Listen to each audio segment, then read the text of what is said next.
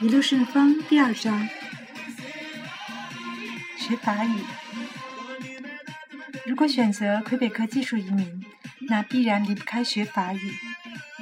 即使申请分数够了，不好好学法语，于情于理都说不过去。不论是将来工作学习、融入社会，还是未来子女教育交流，都离不开法语。而且选择生活在另一个国家。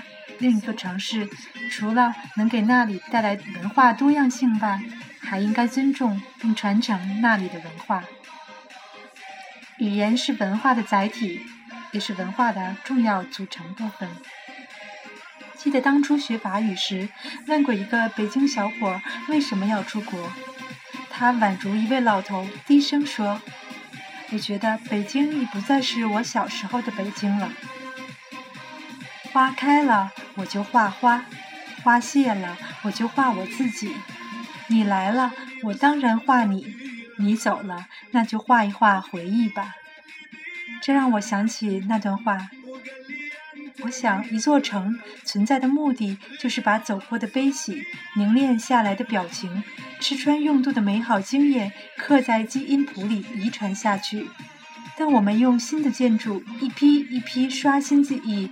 每一代人都宛若新生，无论趟过几千年的河，上岸后都以杨伯饮了一碗孟婆汤。